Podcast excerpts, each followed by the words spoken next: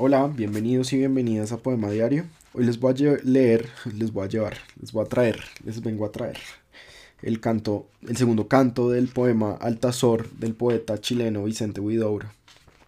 Altazor es un poema muy importante en la historia de la poesía latinoamericana eh, y de 1931 y es como la puerta a la vanguardia que generó, digamos, por ejemplo, las residencias en la tierra de las que yo ya les leí un buen pedazo.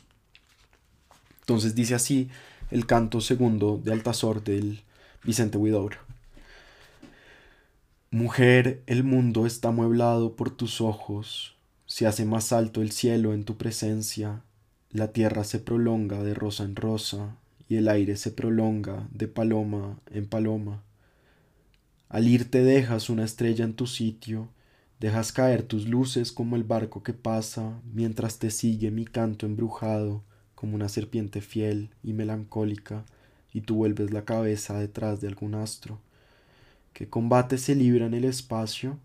Esas lanzas de luz entre planetas, reflejo de armaduras despiadadas, que estrella sanguinaria no quiere ceder el paso, en dónde estás triste noctámbula, dadora de infinito, que pasea en el bosque de los sueños. Heme aquí perdido entre mares desiertos, solo como la pluma que se cae de un pájaro en la noche, heme aquí en una torre de frío, abrigado el, del recuerdo de tus labios marítimos, del recuerdo de tus complacencias y de tu cabellera luminosa y desatada como los ríos de montaña, ¿irías a ser ciega que Dios te dio esas manos? Te pregunto otra vez, el arco de tus cejas tendido para las armas de los ojos en la ofensiva alada, vencedora, segura, con orgullos de flor. Te hablan por mí las piedras aporreadas, te hablan por mí las olas de pájaros sin cielo, te hablan por mí el color de los paisajes sin viento, te habla por mí el rebaño de ovejas taciturnas dormido en tu memoria. Te habla por mí el arroyo descubierto, la hierba sobreviviente atada a la aventura, aventura de luz y sangre de horizonte, sin más abrigo que una flor que se apaga si hay un poco de viento. Las llanuras se pierden bajo tu gracia frágil, se pierde el mundo bajo tu andar visible, pues todo es artificio cuando tú te presentas con tu luz peligrosa, inocente armonía sin fatiga ni olvido, elemento de lágrima que rueda hacia adentro, construido de miedo altivo y de silencio. Haces dudar al tiempo y al cielo con instintos de infinito, lejos de ti todo es mortal, lanzas la agonía por la tierra humillada de noches, solo lo que piensa en ti tienes ahora eternidad. He aquí tu estrella que pasa, con tu respiración de fatigas lejanas, con tus gestos y tu modo de andar, con el espacio magnetizado que te saluda, que nos separa con lenguas de noche.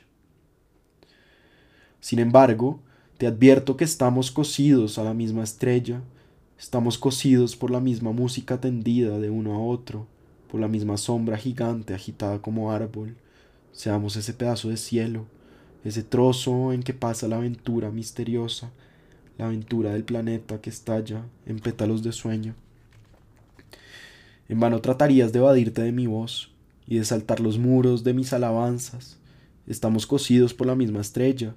Estás atada al ruiseñor de las lunas que tiene un ritual sagrado en la garganta. Que me importan los signos de la noche y la raíz y el eco funerario que tengan en mi pecho. Que me importa el enigma luminoso los emblemas que alumbran el azar y esas islas que viajan por el caos sin destino a mis ojos. ¿Qué me importa ese miedo de flor en el vacío? ¿Qué me importa el nombre de la nada, el nombre del desierto infinito, o de la voluntad, o del azar que representan? Y si en ese desierto cada estrella es un deseo de oasis, o banderas de presagio y de muerte. Tengo una atmósfera propia en tu aliento, la fabulosa seguridad de tu mirada con sus constelaciones íntimas, con su propio lenguaje de semilla, frente luminosa como un anillo de Dios, más firme que todo en la flora del cielo, sin torbellinos de universo que se encabrita como un caballo a causa de su sombra en el aire. Te pregunto otra vez, ¿Irías a ser muda que Dios te dio esos ojos? Tengo esa voz tuya para toda defensa, esa voz que sale de ti en latidos de corazón, esa voz en que cae la eternidad y se rompe en pedazos de esferas fosforescentes. ¿Qué sería la vida si no hubieras nacido? Un cometa sin manto, muriéndome de frío. Te hallé como una lágrima en un libro olvidado, con tu nombre sensible desde antes en mi pecho, tu nombre hecho del ruido de palomas que se vuelan, traes en ti el recuerdo de otras vidas más altas, de un Dios encontrado en alguna parte, y al fondo de ti misma recuerdas que eras tú, el pájaro de antaño, en la clave del poeta. Sueño en un sueño sumergido, la cabellera que se ata el día, la cabellera al desatarse hace la noche, la vida se contempla en el olvido, solo viven tus ojos en el mundo. El único sistema planetario sin fatiga, serena piel anclada en las alturas, ajena toda red y estratagema, en su fuerza de luz ensimismada. Detrás de ti la vida siente miedo, porque eres la profundidad de toda cosa.